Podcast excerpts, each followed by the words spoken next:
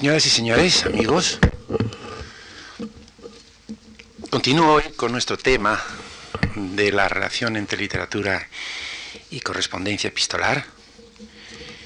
Más modestamente que otras veces voy a ser más catedrático de la asignatura, más scholar, ¿no?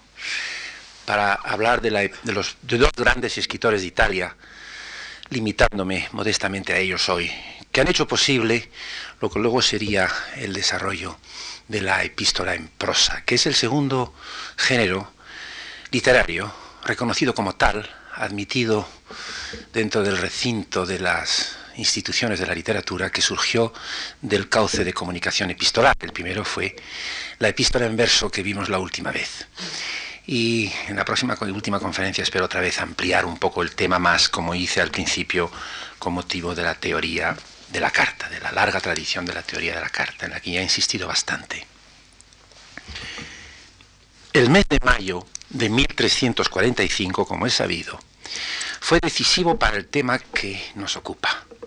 Francesco Petrarca encuentra en la Biblioteca Capitular de Verona las cartas de Cicerón ad Atticum, ad Brutum y ad Quintum Fratrem.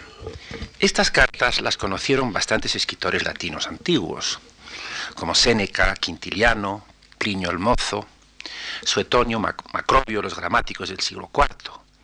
Los autores medievales, que tuvieron acceso a algunos, como dice algunas, como dice Shackleton Bailey, un especialista, tuvieron que considerar buena parte de ellas incomprensibles. No así Petrarca, buen conocedor ya de diferentes escritores romanos y a quien asombró la ductilidad del arte epistolar de Cicerón. Las epístolas de Cicerón ad familiares, divididas en 16 libros por destinatarios y por temas, lo mismo personales que políticos, eran las más variadas lingüísticamente. A veces ofrecen una prosa rítmica, como la de las obras literarias de Cicerón, a veces no. Las cartas a su hermano Quinto emplean el latín coloquial de las clases educadas, dice Bailey. Las dirigidas a Ático, escritas desde el año 68 al 44 a.C., Ático, su mejor amigo, muestran a veces la concisión y el carácter elíptico que caracterizan las comunicaciones más privadas y por tanto más alusivas a situaciones recordadas por ambos y saberes compartidos. No fue este un camino de Damasco para Petrarca. Él mismo recuerda en una de sus cartas que se sintió ajeno desde la niñez a ciertas normas y que pronto se le subió a la cabeza la prosa ciceroniana pero ahora concibe el proyecto de hacer de sus propias cartas latinas una obra de toda la vida, semejante en este sentido a su cancionero poético en lengua toscana, centrada en el amor de Laura, a Laura y recuerdo de Laura. Giuseppe Vilanovich lo cuenta con ese detalle biográfico que el poeta mismo hizo posible. La idea le vino en 1349 o 50, cuando vuelve a Provenza Estudia en su biblioteca las epístolas antiguas y cristianas, rechazando, por ejemplo, con desprecio las del decadente Sidonio Apolinar del siglo IV, demasiado triviales. Tiene que fijar el número de libros en que se dividirá su epistolario, que serán primero, desde luego, doce, según el modelo venerado de la Eneida de Virgilio y de la Tebaida de Estacio. Estas materias formales eran importantísimas para Petrarca. Sus afanes son muchos. Se interesa por Séneca, cuya obra, no solo las epístolas a Lucilio, le impresionaba por su capacidad para encarnar y resumir en sí mismo toda una forma de cultura moral, enlazando su voluntad de ánimo con la fuerza de la palabra. Confía la revisión de sus cartas a varios amigos, entre ellos al joven Boccaccio. Como sigue relacionándose por escrito con diversos doctos, alentándoles en el camino del estudio conjunto de las letras humanas, sus cartas se van acumulando Petrarca vacila. No sabe si añadir más libros, los de Séneca eran 20. Procura equilibrar el número de páginas de cada año. Elegidas y corregidas las más antiguas, siempre fue severo con sus obras juveniles, vigila con esmero las nuevas que va escribiendo y selecciona con exigencia a las personas a quienes las dirige. Con la ayuda de los copistas necesarios, va modelando las familiares, sus familiares, consiguiendo que se copien el año 1363 los cuatro últimos libros. Aún así sigue corrigiendo en la margen del códice los últimos, dejando casi sin tocar los primeros escritos, algunos de los cuales fueron inventados en su madurez para compensar las carencias en la cronología de la serie juvenil, aunque otros quedan tal vez más libres y menos elaborados que los posteriores. Aspiraba, decía Boccaccio, a que fueran 350 las cartas, así como eran 356 los poemas del cancionero poético a Laura, titulado en latín Rerum Vulgarium Fragmenta. Es definitiva la división tripartita de las cartas, familiares, sine nomine y seniles, pero la muerte impidió que diese forma orgánica, claro, a las seniles. Lombardo de la Seta, el literato de Padua, designado por Petrarca, no tuvo inconveniente en dar al público, tras la muerte del año 74, la tan preparada edición, sin distinguir entre lo definitivo y lo no revisado. Fue el afán de toda una vida. Algunos lectores italianos han subrayado la excesiva preocupación de sí mismo, la vanidad del intento de guardar para la posteridad los pasos y los lances cotidianos de una sola persona pero también admiran hasta qué punto cada momento revela la necesidad de perfeccionamiento moral, con qué frecuencia lamenta sus errores pasados, el tiempo perdido, los dolores padecidos. Y aquellas cartas como la novena del libro segundo, donde percibe con San Agustín que la vida no ha sido sino un leve sueño y un fantasma fugacísimo. O el relato famoso de su ascenso del monte Ventoux cuando desde lo alto contempla la vanidad de sus propios sentimientos y la amargura de la conciencia de esa vanidad. Las cartas son las obras de un meditativo que reflexiona como San Agustín sobre el sentido y la justificación de su existencia presente y pasada. Y la escritura epistolar hace posible la conexión entre la conciencia moral y el itinerario de cada instante biográfico, histórico, concreto, sinuoso, de un vivir único, cuyo valor no consiste en imitar, como tal vez San Agustín, solamente un modelo fijo de conducta, sino en ir progresivamente forjándose a sí mismo. Pues esa conciencia unitaria hace posible también una esencial aportación de Petrarca al arte epistolar, la organicidad de la racolta, de la selección y colección de tan numerosas cartas. Petrarca elige, revisa, compone y finalmente reúne todo un conjunto. La carta única no es sino un fragmento, un momento, tal vez un abuso de confianza, abusivo en demasía a sucesos silenciados o marginados. La carta única no se explica bastante, no se aclara siempre.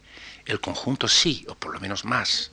La racolta de epístolas familiares permite la experiencia por parte del lector, como también la de la poesía lírica italiana en torno a Laura, de la tensión constante entre significación unitaria y temporalidad tan fragmentaria, tan fragmentaria, entre los ideales generalizadores que se derivaban de los escritos de los grandes autores latinos y griegos, poco menos que eternos, y el análisis atormentado de su propia insuficiencia, como ser humano individual.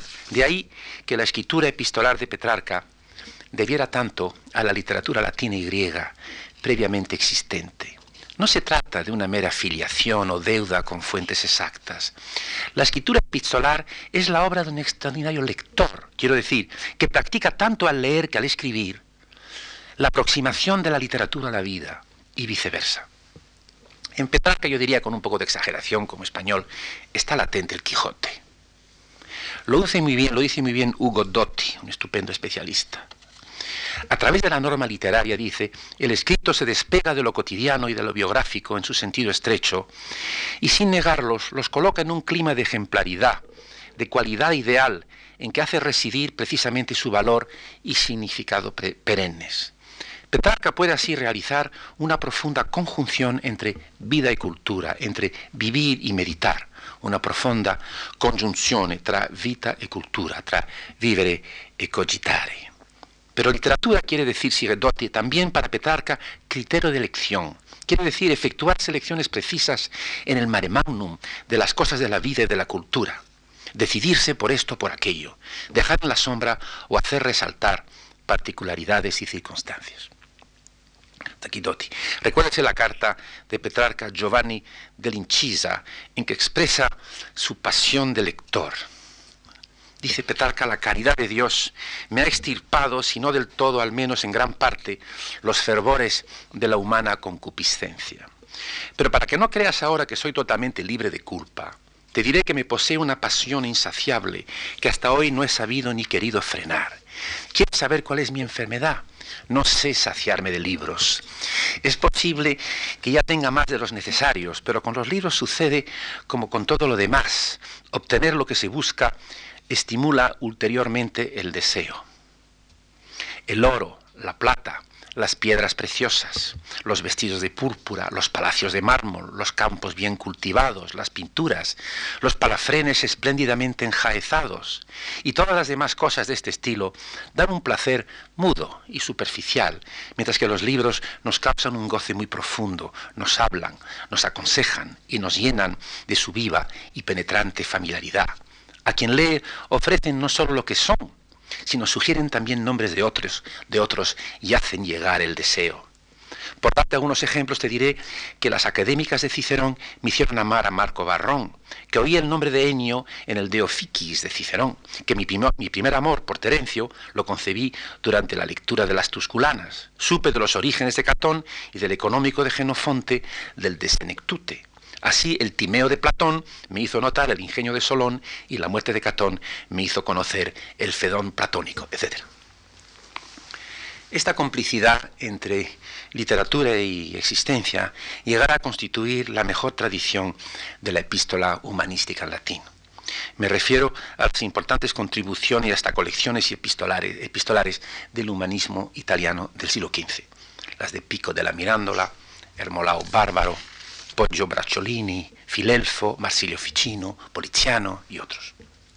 Y su brillante estela durante el siglo siguiente en toda Europa, la de Erasmo, Bidet, Vives, en España incluso la de autores como Ginés de Sepúlveda, Ginés de Sepúlveda en pleno siglo XVI. Esta continuidad de la epístola familiar latina, la de los sucesores de Cicerón, Séneca y Plinio, hará por supuesto, posible el advenimiento e insólita prosperidad de la epístola familiar en lengua vernácula que recordaré dentro de un momento. Pero volvamos primero hacia atrás para enfocar mejor el problema de la, relación entre retórica y epistolaridad céntrica o crucial para nuestro tema. Es un tema, un problema un poco especializado, un poco especial, pero realmente, un poco seco, pero realmente es fundamental este, esta liberación que se lleva a cabo, por fin, de, poco a poco, al final de, la Edad Media y durante el siglo XVI, esta liberación por parte de la carta, de la tradición retórica que hará posible todos los hallazgos posteriores. Con motivos de los comentarios de Demetrio, el llamado Demetrio, en su, peri, en su De Locutione, Perigermenías, del siglo III a.C., de que hablé en mi primera clase, vimos que la teoría de la carta, procedente de, de él, de Demetrio, en gran parte distinguía netamente entre la oralidad, por ejemplo, la del diálogo. El diálogo dice tiene que imitar la, la, lengua hablada, claro, y el ejercicio de la escritura como tal en la epistolaridad. La epístola es escribir, decía Demetrio. La teoría de la carta y la retórica no se unen ni en Demetrio ni en Cicerón, que no menciona la carta en sus escritos de divulgación retórica. Pero esta postura será minoritaria durante toda la Edad Media, época en que prevalece la enseñanza de las artes dictaminis. Es bien sabido que una nueva presentación sistemática de los preceptos de la retórica, el ars dictaminis o dictandi, se desarrolla desde sobre todo el siglo XII. Este sistema respondía a la exigencia de los procedimientos administrativos en cortes, municipios, cancillerías y centros eclesiásticos, que se desarrollaban considerablemente a la sazón, y pretendía ofrecer modelos para la redacción de cartas y documentos oficiales. Públicos o semipúblicos, estos textos se leían muchas veces en voz alta. Dictare venía significando efectivamente como lo que hoy significa dictar. A principios de la Edad Media la carta solía suponer tres etapas. Componere, sea, ordenar las ideas, tener un plan, ir transformándolas en palabras. Dicere o dictare, pronunciarlas en voz alta. Y scribere, la realización física. Era posible que el autor fuera también el escritor físico, pero la mayoría de las cartas se dictaban a secretarios o escribanos, indicándoles a veces un mero sumario que el secretario desenvolvía. Con frecuencia el autor, para que el texto se considerase auténtico, escribía con su propia mano la despedida, o añadiendo unas pocas palabras, como San Agustín, con las palabras et alia manu. Esta aplicación del verbo dictare a la epistolografía se remonta a la más temprana Edad Media. Pero Ernst Robert indica, por otro lado, que desde los tiempos de San Agustín, dictare se empleó también para significar componer obras poéticas. Dante llama a los trovadores, en su De Vulgari Elocuentia, dictatores ilustres. Y en alemán, todavía Dichter, eh, poeta, forma parte de la misma familia que dictator, ¿no? Que dictador. Amplitud esta que confirma la convergencia de escritura literaria y de literatura epistolar basada en la retórica durante la Edad Media. Desde Albérico de Montecassino, segunda mitad del siglo XI, el Ars Dictamini suele dividirse en dos partes, tratado teórico y muestrario de modelos epistolares. Aún más decisiva es la enseñanza del Ars en Bolonia desde el siglo XII, que formula con eficacia Guido Faba en su Summa Dictámenes. Pero los estudios recientes indican que los orígenes son más antiguos, que no debe insistirse tanto, por ejemplo, en la contribución de Alberico de Montecassino, es decir, que en la práctica la composición de cartas se venía apoyando desde la Alta Edad Media en los preceptos de la retórica tanto en Francia y Alemania como en Italia. Y esta identificación era lo más importante. Aprender a escribir cartas era estudiar la división retórica del texto en cinco partes. En este caso, la salutatio inicial, Luego, el exordium, que consiste en algún tópico o idea general, proverbio o cita bíblica, encaminados a preparar el ánimo del lector para la petición que vendrá después. La narratio, en tercer lugar, que enuncia el propósito particular de la carta. La petitio, que suele deducirse de las premisas mayores y menores del exordio y de la narración. Y por último, la conclusio o cierre y despedida finales. Y por si fuera poco, el dictamen pedía el uso en el lenguaje del llamado cursus, o normas relativas al ritmo de la prosa, sobre todo en las terminaciones de las frases, que debían terminar con una creciente amplitud. La palabra final no podía ser bisílaba, se prefería la de cuatro sílabas. Este uso del cursus triunfa la correspondencia papal y se generaliza durante el siglo XIII. Profusión de teoría y de práctica uniforme y casi mecánica que conduce a cierto declive en los años anteriores a la actividad de Petrarca. Ya vimos que este vuelve a los textos mismos de Cicerón y otros autores latinos, aprendiendo directamente de ellos. En la carta dedicatoria de sus familiares a Ludwig von Kempen, aclara que no va a recurrir a los poderes de la retórica, sino a adaptarse a cada destinatario y propósito singular, Petrarca rechaza el automatismo del cursus, busca su propio ritmo y musicalidad, rechazando en, suma el ars dictaminis, según el cual Dante había redactado sus cartas latinas y el boccaccio juvenil las suyas. Luego fue aprendiendo de Petrarca.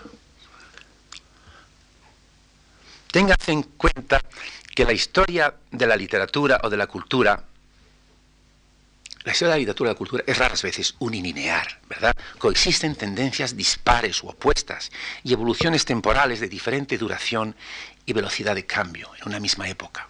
Así, hay autores de cartas durante el siglo XIV, el siglo de Petrarca, más innovadores y otros que se encuentran o se sienten obligados por las circunstancias sociales y profesionales de su escritura epistolar. Distinción esta que puede también aplicarse al humanismo y su auge en la Italia del siglo XV. Paul Christeller ha insistido en la deuda de estos humanistas con el Ars Dictaminis, un gran especialista Christeller, en la deuda de estos humanistas con el Ars Dictaminis anterior. Tenga en cuenta, sin embargo, que la carta retórica medieval era ante todo pública, mientras que la epístola ciceroniana y petrarquista tiene raíces particulares, personales. Ciertos estudios señalan que el humanismo gramático filológico del XIV y del XV se liberaba más o menos en su correspondencia particular de las enseñanzas de los dictadores, a los que seguían en la oratoria y epistolografía oficiales. No todos podían escribir como Petrarca, que no era secretario de Cancillería ni docente profesional, con la holgura del hombre privado y relativamente libre. Soslayando este pleito, ya indiqué cuando hablamos de los muestrarios y libros de prácticos para aprender a escribir cartas que se conservan vestigios de la retórica epistolar en los manuales y formularios de cartas de los siglos XVI y hasta XVII, que eran obras prácticas publicadas pro pan y lucrando e intelectualmente mediocres. Es muy otra, claro está, la calidad de la teoría de la carta propiamente dicha, tan importante desde Grecia en que he insistido previamente, que produce importantes frutos durante la segunda mitad del siglo XV, como los tratados de Francesco Negri, Venecia, 1488, y Conrad Keltis, Ingolstadt, 1492, y durante la primera mitad del XVI. Y poco a poco se va recortando la pertinencia de la retórica en este terreno. El tratado más famoso de todos, cuya dedicatoria es del 25 de mayo de 1522, fue el de Erasmo, titulado primero Erasmi Roterodami Opus de Conscribendis Epistolis. Más complejo y extenso que sus predecesores, el libro de Erasmo, de más de 400 folios, contenía un variado arsenal de preceptos y copiosas silve o antologías de ejemplos, reeditado más de 100 veces, así como compendiado o abreviado, su éxito fue muy importante. En Alcalá de Henares, Miguel de Guía publica en octubre de 1529 conjuntamente el De Copia Verborum, tratado de Erasmo sobre la posibilidad de ampliar, de ampliar el lenguaje del escrito, y el de Componendis Epistolis Libellus del maestro holandés tan dúctil, Erasmo tan irónico, tan siempre capaz de ver todos los lados de un mismo problema, Erasmo individualiza y relativiza sus preceptos al máximo. La epístola dice es un mercurio que puede revestir cualquier hábito, siempre que sea verbalmente puro, educado, razonable, adoptándose al asunto, al lugar, al tiempo, pro re, pro loco, pro tempore. Es agradable escribir con palabras usuales en francés o en alemán, dice, usitatis verbis, pero no en latín o griego, cuyo léxico ha de proceder de los autores reconocidos. En cuanto a la tan a la elogiada claridad, perspicuitas que se solía requerir de la carta, también ella es relativa, en lo esencial, al lector. Quod uic obscurum est, illi dilucidum. Si el lector no entiende lo que provenía de Cicerón o Tito Livio, es él entonces quien está en la oscuridad. Finalmente, Erasmo recoge diplomáticamente la distinción retórica entre los géneros deliberativo, demostrativo y judicial, como en la oratoria, aplicándola a la carta, comenta el carácter de la dispositio, que no hay nada, no hay nada más propio de esa tradición que la idea de que de, antemano, ¿verdad?, la, la escritura tiene que ordenarse, comenta y reproduce los 21 tipos de cartas que catalogó el pseudo Demetrio en sus Tupoi Epistolicoi, de que hablé en la primera clase, probablemente del siglo III después de Cristo. El célebre humanista español y exiliado, diríamos hoy, Juan Luis Vives, es quien por primera vez, por estos siglos, rehúsa claramente la pertinencia de la retórica en su libro, apenas una década después del de su maestro Erasmo en su libro de 1534, titulado también De conscribendis epístoles, sigue Ioannis Ludovici Vivis Valentini, valenciano. Más breve que la obra de Erasmo, su resumen es original desde varios ángulos. Y nótense el hastío y la ironía con que maneja los términos de la retórica cuando dice, algunos, cuando comentan la composición de las cartas, hablan de introducción, narración, confutación, confirmación, peroración, invención, disposición y elocución, tomados de los preceptos de los retóricos, que es algo evidentemente superfluo y ajeno al contexto. Loco wic alienum. En primer lugar, casi ninguna carta contiene aquellas cinco partes.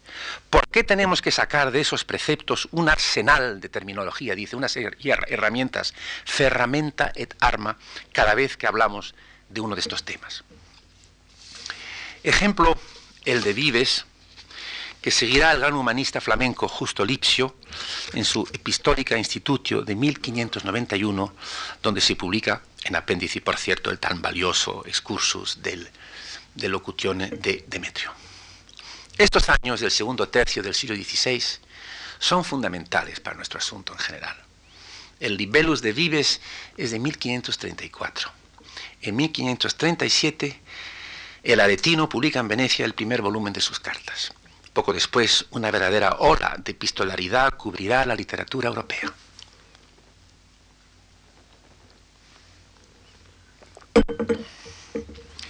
Nacido como Petrarca en Arezzo, es Pietro Aretino el primero que publica durante su vida sus propias cartas familiares o privadas, escritas en la lengua vulgar. Expuestas a la curiosidad y el interés de todos. Solo tiene 44 años cuando sale el primer volumen. Entre 1537 y 1555 aparecerán durante su vida cinco, todos en Venecia. Un sexto póstumo sale en 1557. Eran más de 3.000 cartas. Comercialmente los impresores venecianos habían dado con una mina de oro. Docenas y docenas de otros escritores imitaron al aretino y publicaron sus cartas reales o accedieron a que se publicasen en vida suya o poco después. A mediados de siglo, Paulo Manuccio, el sabio editor y humanista importante, que publica de paso su propia correspondencia latina e italiana, da a luz la primera ya de varias antologías de estas epístolas. Una de las cosas que me parece que inventan los italianos, los, venecianos, los venecianos, es, la, es, la, institución de la antología. Lettere volgari di diversi nobilissimi uomini, 1542, reeditada muchas veces. Y son tan rápidos en, el uso de la, parodia y de lo burlesco los italianos que ya en 1547 el actor y, autor de comedias Andrea Calmo publica una colección de cartas burlescas y, paródicos, y paródicas en dialecto veneciano. Pocos lustros después, Montaigne comenta en una página de los essais Ce sont grands imprimeurs de lettres que les Italiens. Son grandes impresiones de cartas. J'en ai, je crois, plus de 100 volumes, más de 100 volúmenes. Más de 100 volúmenes. Montaigne se quedaba corto. No sorprende el importante cuestionamiento que inicia Aretino, o ataque, o, o erosión, o ampliación, este gran atrevimiento frente a las instituciones establecidas de la literatura. Sus demás obras, comedias, poesía, diálogos licenciosos, sonetos, eróticos o burlescos, tienden a desmistificar o parodiar los géneros y temas establecidos, sea imitándolos y utilizándolos, sea ridiculizándolos. Ya durante su juventud en Roma, sus pascuinate, pronósticos y otros pliegos sueltos le obligan a abandonar, y también por el motivo que ahora recordaré, la injuriada corte pontificia.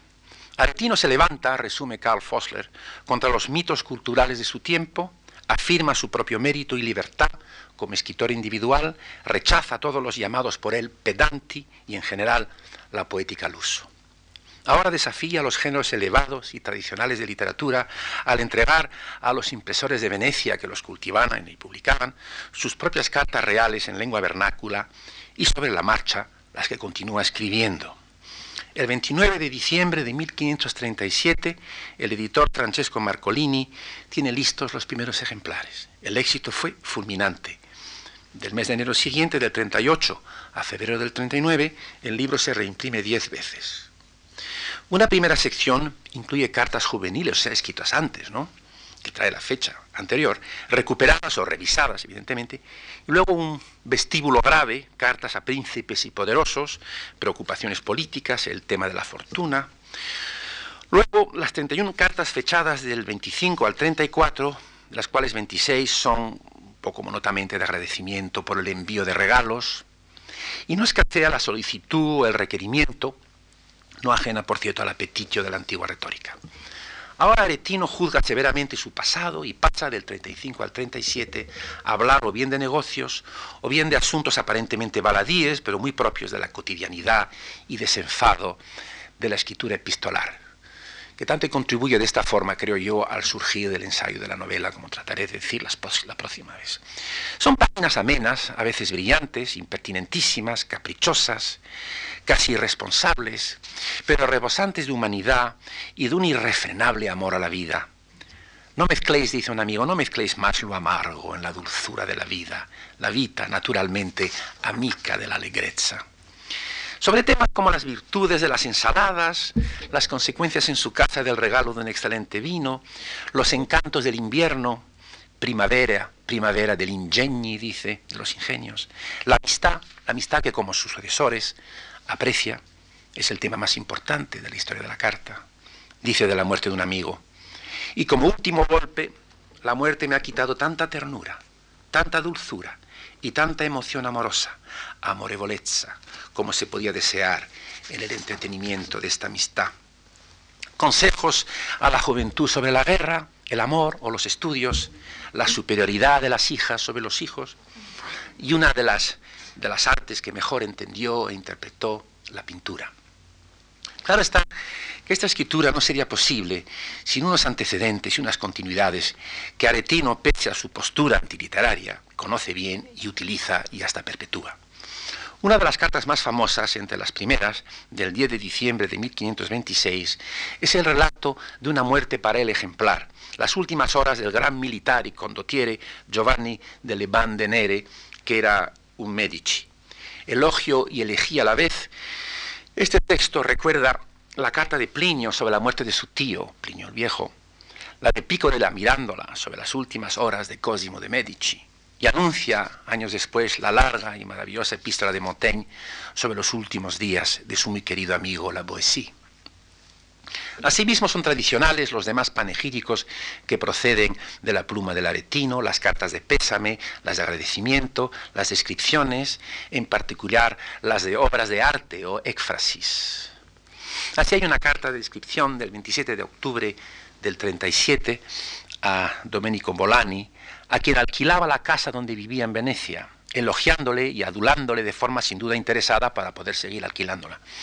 Por ser, dice Bolani, el patriarca de los caseros, y Venecia dice la papesa d'ogni altra cittade, posso dir con verità che io godo della più bella strada e della più gioconde veduta del mondo.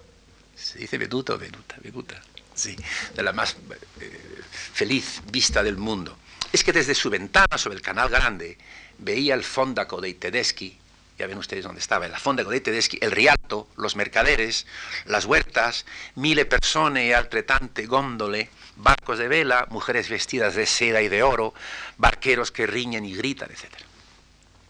Entre las descripciones de pinturas descuellan las de obras de su admirado amigo, el Tiziano. Así, el aretino parece dar entrada a todo lo cotidiano y más humilde, a, cualquier tema que le interese.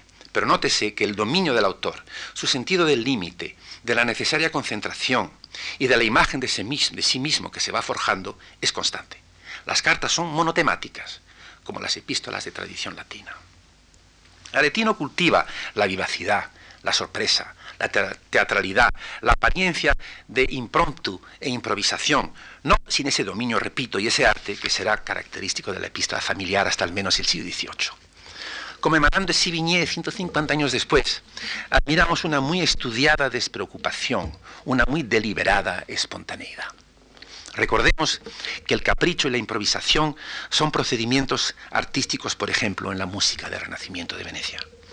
El 25 de junio de 1537, en una famosa carta a Lodovico Dolce, en la primera edición a Nicolò Franco, pero luego se enemistó con él y la dedicó a Dolce, compara el artista al niño que supera la enseñanza de la niñera o al pájaro que empieza a volar reteniendo solo las lecciones de su padre. Seguid, dice, los caminos que, que, muestra, la naturaleza. Otro tanto, como el niño o el pájaro, debería hacer quien se vale de este o de aquel poeta, y buscando en ellos solamente el aliento del espíritu, se manifiesta con armonías formadas por sus propios instrumentos. La naturaleza misma, de cuya simplicidad soy secretario, la natura stessa, la cui semplicità son secretario. Me dicta, me dicta aquello que componga, y la patria me desata los nudos de la lengua, cuando se enreda con la superstición de las chácharas forasteras, que quiere forestieri. Y es cierto que me imito a mí mismo, porque la naturaleza es una compañera espléndida que se afana por nosotros, y el arte una cucaracha que se alimenta de los otros. Así que procuréis, procuréis ser escultor de sentidos y no miniaturista de vocablos, scultor di sensi e non miniator di vocaboli. Y en la misma carta decía, refiriéndose a los pedanti que detestaba, oh gentío errante, oh turba errante, yo te digo y te vuelvo a decir que la poesía es un capricho de la naturaleza en sus alegrías, un ghiribizzo de la natura nelle sue allegrezze, que está en el furor propio, el furor del poeta de que habló Platón, sin el cual se vuelve una pandereta sin sonajas o un campanario sin campanas, un campanile senza campane. Y en una carta al Tiziano, del volumen tercero, describe las nubes, el color cambiante del aire de Venecia. Dice, aparecía en ciertos lados un verde azul y en algunos otros un azul verde, verdaderamente compuesto de las extravagancias de la naturaleza, de la naturaleza maestra de maestras, de la bizarría de la natura, maestra de maestri. Esta antítesis renacentista es fundamental y se repite tanto.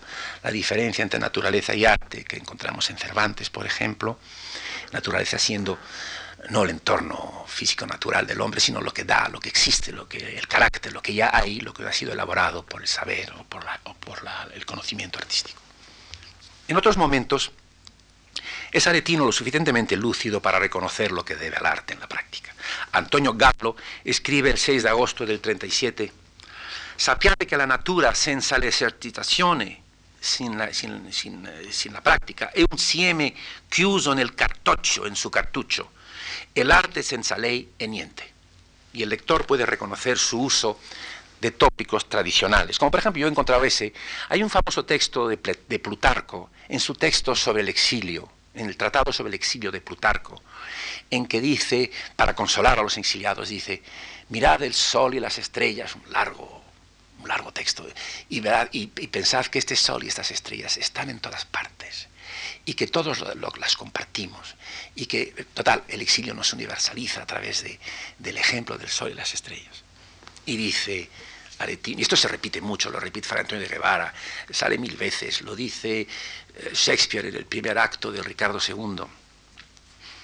Dice, dice, escribe Aretino a Leonardo Bartolini con motivo del exilio el 13 de julio del 38.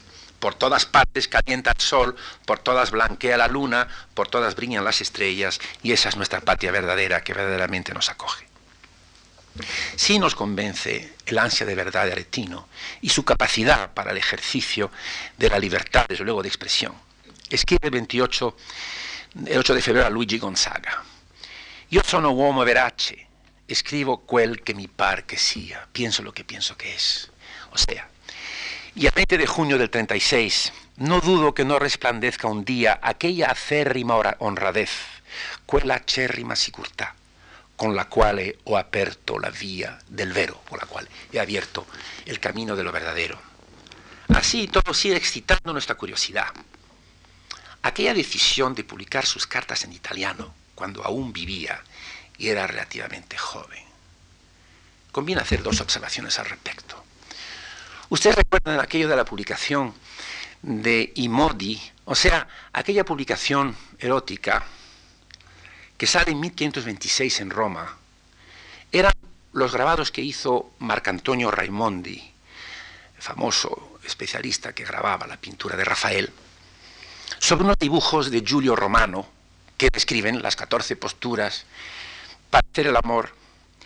Y no recuerdo si en el primero o la segunda edición eh, Aretino añadió 14 sonetos obscenos, obscenos en el sentido de que trataba realmente de, escandalizar, además en que eh, los partícipes están hablando y llaman al pan pan y el vino vino acerca de lo que pasó o podría pasar. ¿no? Este libro fue prohibido inmediatamente. Eh, Marco Antonio Raimondi encarcelado y murió poco después. Giulio Romano se escapó y fue a Mantua, por fortuna, donde luego hizo, fue protegido por los Gonzaga y publicó y, digo, y, edificó aquella maravillosa casa del té, aquella villa de verano que se puede admirar en Mantua. ¿no? Y no tanto temprano también se fue. Este libro se había perdido, había sido destruido, pero una erudita norteamericana, historiadora del arte, Lynn Loner, encontró un ejemplar que parece que era del hijo de Toscanini, un tal Wally Toscanini, y por fin, no hace mucho, la editó. Era un ejemplar pirateado, una edición pirateada no muy buena desde el punto de vista técnico, con los sonetos del Aretino. Lynn Lohner ha interpretado espléndidamente esta disidencia, la fuerza liberadora y el amor al cuerpo, al ser humano entero y a la vida, que llevaban implícitas estas obras eróticas. De tal suerte lo privado o desnudo, en su sentido general, aquellos placeres que a todos son accesibles, se volvían públicos y se convertían objeto de arte y de comprensión. Análogamente, cuando las relaciones personales y hasta privadas conocen la publicidad a través de la impresión inmediata de las cartas privadas, tiene lugar algo como una transgresión, una entrega a la mirada de terceras personas de actos y sentimientos reservados, el desnudo de la amistad por medio de la palabra. Yo diría que se despeja el camino de toda una literatura extra epistolar, ante toda la novela, según espero aclarar en la próxima conferencia. Es bien sabido, en segundo lugar, que tal entrega coincidía no pocas veces con el ejercicio del poder, o aperto la vía del vero. Claro que decir verdad públicamente colocaba al destinatario del aretino en una delicada situación. Por un lado, cuando escribía a alguien apelaba a su vanidad, prometiéndole una parcela de fama, de salir en la foto, como decimos hoy. El 23 de septiembre del 37, por ejemplo, escribe a Giorgio Vasari, no solo pintor, sino autor de esas famosas biografías de los pintores, Vasari, pidióle copia de una carta que le había escrito sobre cierto asunto para poder publicarla en el siguiente volumen. Sebolete termina su carta que el nombre, que el nombre que avete se imprima seco, si quiere que su nombre se imprima con él, con el volumen. Por otro lado, tenían que temblar que recibían cartas de Aretino. La perspectiva de cualquier acto, de que cualquier acto, cualquier ambición, cualquier error, cualquier debilidad pudiera saberse, se convertía en amenaza. Y la petición de un favor, al no ser privada, en un posible chantaje. Entre la promesa de la fama y el peligro de la difamación, la publicación rápida e ininterrumpida de su correspondencia hizo que el aretino obtuviera un grado realmente insólito de libertad y de poder. Para los impresores de Venecia, como ya dije, el negocio fue redondo. En pocos años publicaron sus lettere volgari Bembo, Bernardo Tasso, hijo de, digo padre de, perdón, Bernardo Tasso, Claudio Tolomei, Minturno, Pablo Manuzio, Verónica Franco, Paolo Giovio y el año 1572 Aníbal Caro, lettere familiare, a quien Montaigne, con excelente juicio al parecer, otorga su preferencia. Porque después de esa frase que les decía, ce sont grands imprimeurs des Italiens, j'en ai plus de divers volumes, añadía, celle de Aníbal Caro me semble le meilleur. Digo al parecer, amigos, porque el tema es, es oceánico y además ahora mismo es un tema poco estudiado. ¿no? Yo no conozco un libro general sobre este tema que trato de abarcar en estas cuatro conferencias. Y en cuanto a las letras de Bulgaria, ahora hay un grupo de trabajo que las está reuniendo y editando y, estudiando bajo la dirección de Amedeo Quondam en Roma y de una institución que se llama eh, Historia, Historia delle Corti Europei. Acabo con unas palabras sobre Aníbal Caro, cuyas epístolas se consideraban durante años modelos de prosa familiar. Efectivamente lo son por el arte de su naturalidad, el cuidado de su deliberada espontaneidad. En ella vemos hasta qué punto esta clase de escritura, situada al margen de la literatura, desde sus renovados, siempre renovados orígenes cotidianos y privados, acababa convirtiéndose en un género literario. En general, las cartas de Caro son monotemáticas también. Las hay descriptivas, las hay de viaje, noticiosas o de recomendación. Con Bernardo Tasso y Claudio Tolomei habla de asuntos literarios como los relacionados con el cultivo de la prosa vernácula italiana, tarea que para algunos, como Paulo Manuzio, constituía el propósito principal de la publicación de estos epistolarios. Caro elige con considerable dominio el campo semántico de cada carta y su estilo y su tono, y al propio tiempo produce una prosa fresca, ágil, velocísima, ligera. Ninguna es más amenas que aquellas cartas en que se centra en una situación narrativa, un breve relato una anécdota. Es decir, la carta para Caro, cuya espléndida traducción de la Eneida en endecasílabos blancos leyeron numerosas generaciones de italianos después, pero que abandonó la poesía después.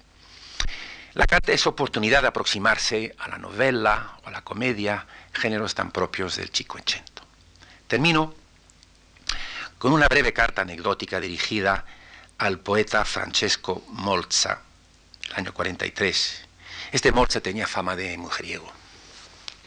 Oh, señor Molza, dice, no sois poco amoroso, mas ¿quién no lo sería de tal pareja de amables mujeres, de gentil donne?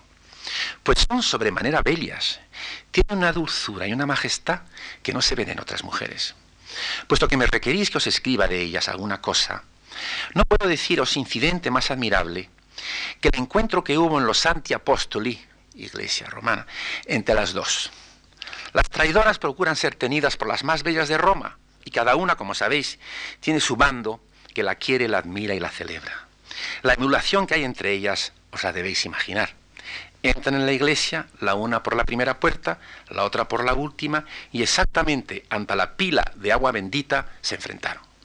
En el instante en que se descubrieron, se compusieron, se arreglaron, se apercibieron, se miraron de hito en hito de los pies a la cabeza. Considerad con qué ojos se miraron, con cuáles eran miradas por la corona que tenían alrededor de tantos admiradores y amantes. Tras muchos asaltos que con los ojos se libraban mutuamente, de tal suerte se concentraban finalmente que parecía que cada uno decía, ríndete, Pensad en cuántas chispas, cuántos fulgores, cuántos dardos corrieron entonces por ese campo, cuántos afectos ocupaban los ánimos de los pobres amartelados, cuántos abatimientos de corazón, cuántas alteraciones de rostros, cuántos actos de asombro y al fin cuántas disputas hubo con palabras. Imaginad a Gandolfo, padrino de un lado, y al alegreto del otro, y considerad lo que los afectos traen consigo a los hombres, que cada uno gritó ¡Victoria! y atravesó el campo hacia su dama. Mirad ahora con desprecio el desaire que sufrió su santidad con el emperador, al que no tenemos ni punto de envidia. Y con este halago os dejo, y con questa dolcezza vi lascio, de Roma el 19 de mayo de 1543.